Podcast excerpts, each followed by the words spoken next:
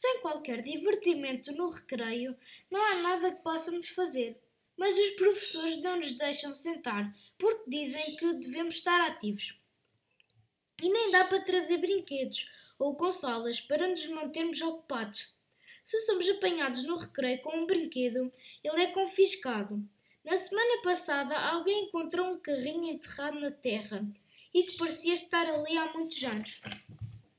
Faltavam três rodas ao carro, mas a malta estava tão ansiosa por se divertir que fez uma fila para brincar com aquilo, enquanto os outros ficavam a servir de sentinelas. Agora há um mercado negro de brinquedos na nossa escola.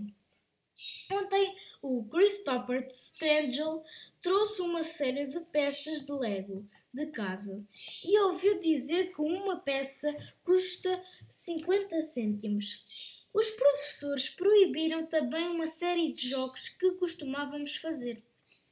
Na semana passada, um grupo de rapazes estava a jogar à apanhada, mas um deles magoou-se quando alguém o empurrou por trás. E agora nem podemos tocar uns dos outros e nem mesmo correr. Hoje a malta estava a jogar à apanhada, sem toque, e a mexer-se como na marcha atlética, mas não é bem a mesma coisa.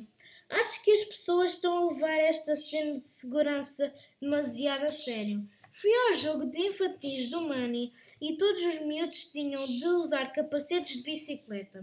Só há um lado bom em termos ficado sem o equipamento do recreio. É que agora tenho uma hipótese de começar a portar-me bem na escola.